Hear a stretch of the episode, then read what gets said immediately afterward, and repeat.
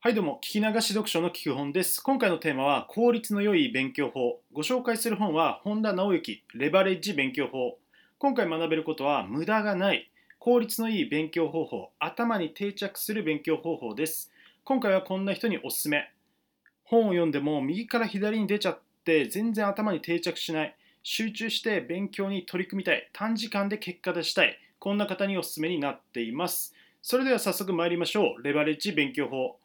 はい、このレバレッジ勉強法、どんな本かというと、まあ、本田直之さん、本田直之さんは、レバレッジシリーズ、レバレッジシンキング、レバレッジリーディングとかね、そしてこのレバレッジ勉強法っていうふうに、レバレッジシリーズがベストセラーになっている作家さんです。そして、2拠点生活、デュアルライフっていうのを流行らせたのもこの方が大きいですね。まあ、本田直之さん、ハワイと東京を大体1年の半分はハワイで暮らしていて、まあ、サーフィンとかやってるんですけどもう羨ましいですよね。1年の半分ハワイで半分は東京で仕事とオンとオフの切り替えをはっきりしながらやっている方ですね。このもうめちゃくちゃ忙しい本田直之さんの勉強法がこのレバレッジ勉強法になっています、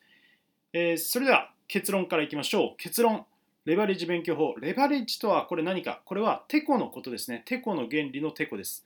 え金融用語でもレバレッジを効かすとかってあるんですけど要するに少ない資本で大きなリターンを得る。これがレバレッジになります。そしてこれは勉強にも応用が効くんですね。勉強も少ない時間と労力で大きな成果を出す。これがレバレッジ勉強法であると。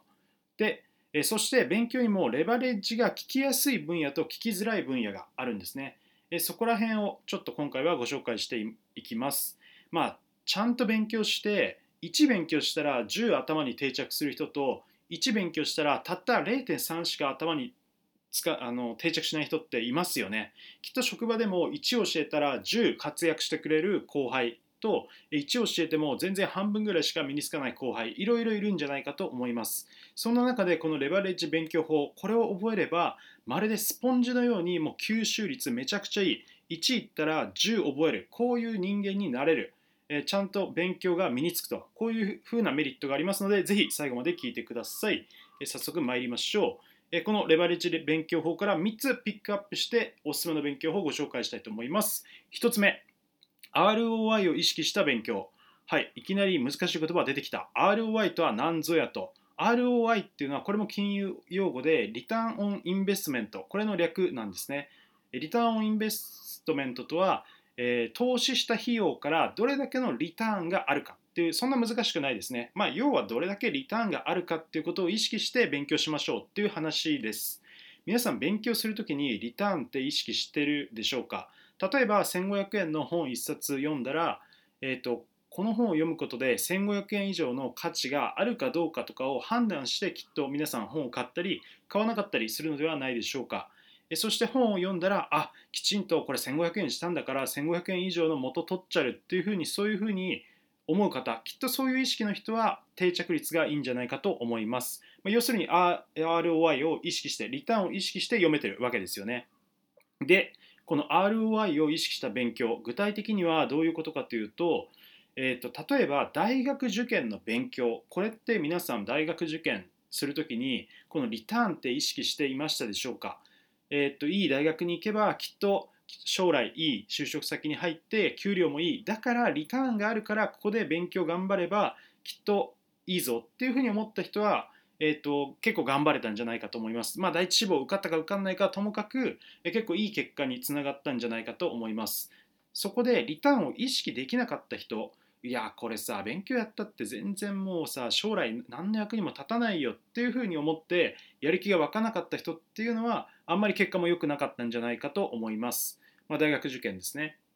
で他にも、えーと、英語の勉強とか社会人で英語の勉強しようっていう人多いかと思うんですよ、まあ、実際している方もいると思います。で英語の勉強っていうのがこの ROI リターンを意識するとどうどうなってくるかっていうとまあ、単純に英語を勉強してただ単にかっこいいから話せたらいいなぐらいで勉強してる人は多分定着もしないし、えーと、リターンを得ることができないかと思います。そのそれに対してちゃんとリターンがどれだけあるかっていうのを勉強する前に意識するわけですね。例えば英語で TOEIC900 点以上を取ると、えお給料が上がるとかねそうやって資格によって、え給料が上がるってありますよね。えっと、だから絶対に得だと。TOEIC900 点取った方が絶対に得。なぜなら給料が上がるっていう人もいれば、え TOEIC900 点以上取れば会社に留学に行ける仕組みがある。海外の支社に行けるっていうね。そういう海外転勤を目的としてで海外に転勤したらもっと英語上手くなってやるっていうね。そういうリターンがあるっていうふうに意識できる人実際にそこが確約されてるたら頑張れますよね。そういうふうにリターンを意識するのが大事です。あと他におすすめの勉強としてはこれ不動産の勉強。不動産投資じゃなくて結構ねマイホーム欲しいっていう人もきっとこれいると思うんですけど私は今マイホームで暮らしてるんですけどお家を買う時に、えー、と不動産の勉強をめちゃくちゃしました。なんでかっていうと,、えー、と不動産ってもうすごい高いですよね。うん千万、もう100万、10万、100万とかじゃなくて、もううん千万とか1億とかのそういう世界になってきますよね。だからこれ不動産の買い物で失敗すると、もうかなりの経済的損失を食らうわけですよね。だからこれは、もうだから不動産を買うときに勉強しないっていうのが私の中ではありえないんですよね。不動産を買う前に勉強してでちゃんとそのこの家はいい物件いい物件を買えば後で売ることも貸すこともできますよね。で逆に価値のない物件を買ってしまうと後で人に売ることもできない。なんでかっていうと例えば5000万円で買ったのに価値が下がっちゃって3000万円でしか売れなかったら単純に2000万円損しますよね。っていうことでまず売れないっていうふうになっちゃうこと。あとは貸せないですね。えーと、もしも自分が転勤とかあともうちょっと飽きたなとかってなって家を貸したいってなった時に、えー、いい立地例えば駅に近いいい立地の物件であれば簡単に借り手がついて貸すことができます。で貸すことができれば、え月に家賃が入ってこれ収入になりますよね。で逆に、えーと借り手がつかないと全然もう空き物件になっちゃってもうそれ損するわけです。っていうふうに不動産マイホームを持つ持たないってこれ賛否両論いろいろあると思うんですけどもし持ちたいっていうふうに思ってる人は絶対これ不動産の勉強をした方がいいです。私は本を10冊以上読んで不動産の勉強をしていい物件の条件だとかマンションを買う時に見るポイント内見のポイントとかそういうのを抑えてから買うようにしました。えー、っとってことでこのねリターンを意識した勉強をしましょう。不動産の勉強っていうのは自分が家を買う時そしてまあ家を借りる時にもねこれ大きな自分の知識になるのでこの ROI っていうのはすごいいいです。リターンのある勉強の分野の一つになります、えおすすめになっています。はい。ということで1つ目 ROI を意識した勉強でした。2つ目いきましょう。レバレッジ勉強法。2つ目アウトプット前提で勉強する。はい。これどういうことかというと例えば単純にこれ話し方上手くなりたい、プレゼン上手くなりたいと思ったとします。で、それでプレゼンの本を読むっていう風になった時に、多分ね、これだとそんなに上手くなりません。本を読んだぐらいじゃ上手くならない。けど、実際これだったらどうでしょう。1ヶ月後に30人の前で自分が講師になって話さないといけない。新企画についてプレゼンをしないといけないっていうふうに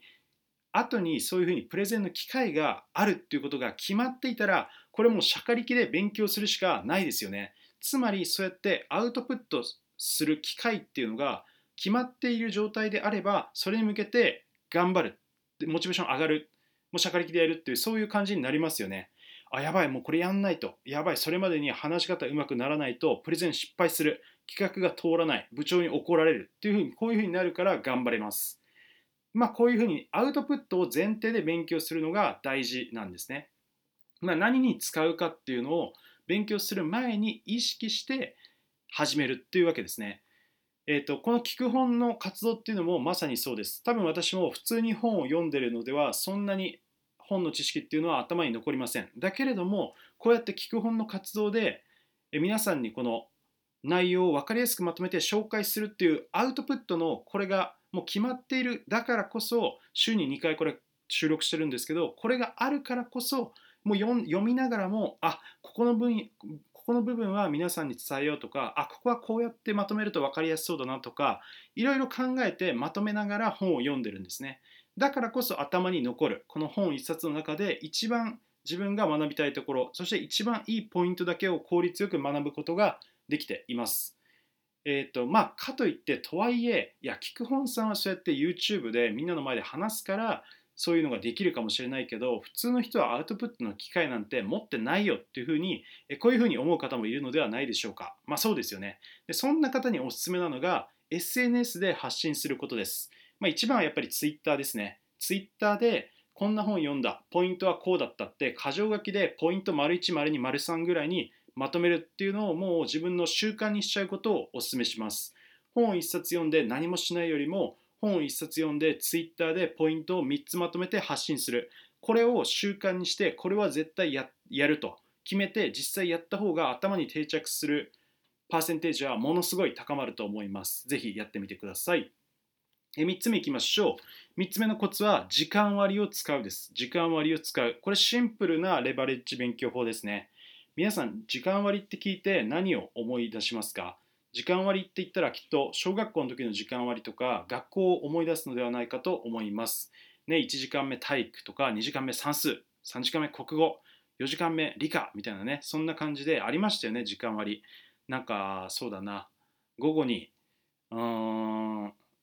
のね、5時間目、小学校だと5時間目、えー、給食があって5時間目眠くなっちゃうみたいな、そういうのいろいろありました。で、この時間割っていうのは、勉強を個人で独学する上でめちゃくちゃ大事なんですね。やっぱりやることが決まってない状態から今日何やろうかなっていうふうにそういうの決めるのも大変ですよね。その点で時間割が前もって定まっていると何を勉強するかっていうのがその時間割を見れば一発で自分のすべきことっていうのが分かります。今自分が何をすべきかが分かるんですね。ということで勉強するための最強ツールになってきます。時間割皆さん使ってますでしょうか？私はがっつり使っています。えー、朝4時半に起きてるんですけど朝4時半に起きてまずやることはシャワーを浴びて、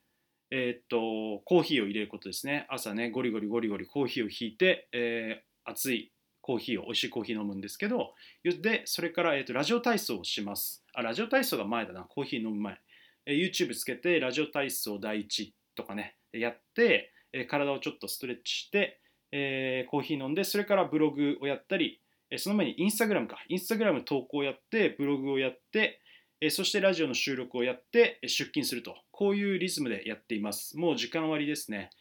えー、とそんな感じで、大体何時にこれをやるっていうのが決まっています。まあ、これをやっぱり時間割にしてから、えー、と効率が上がりましたね。あ今日何やろうかなっていう方が、えー、とちょっとね、ダラダラしちゃったりします。時間を最大決まった時間内で最大の効率よくやるのであれば時間割を使うことをお勧めします。まあ、時間割っていうのは要するにルーティンなわけですよね。ルーティンを決める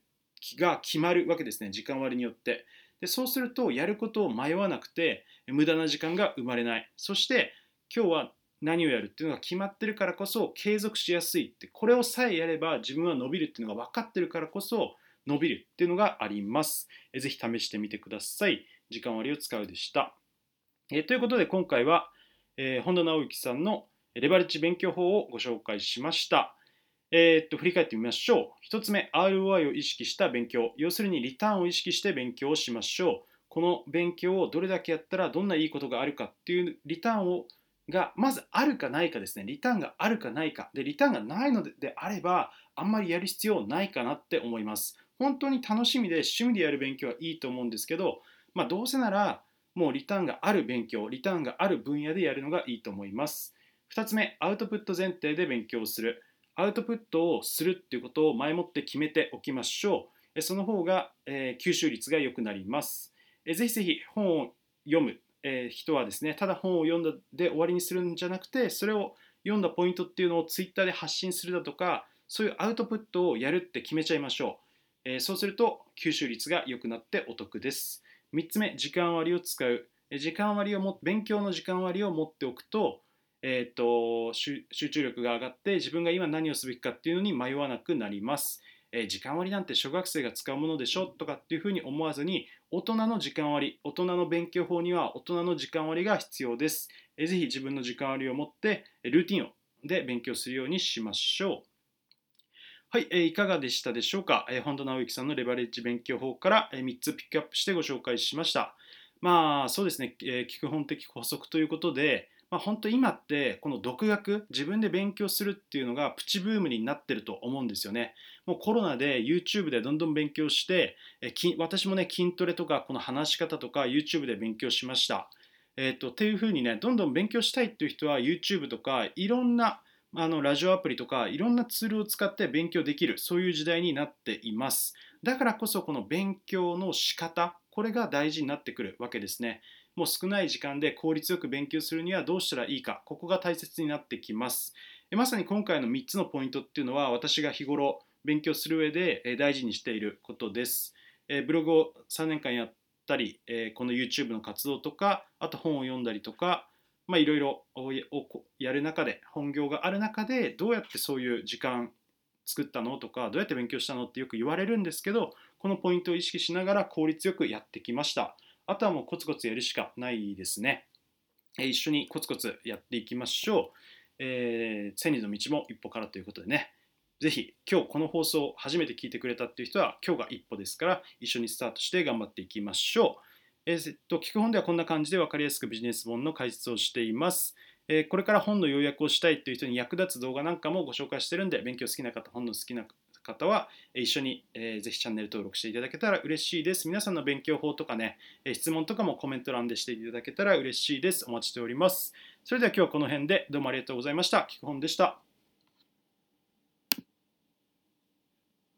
はい、スタンド FM 聞いてくれた方、ありがとうございました。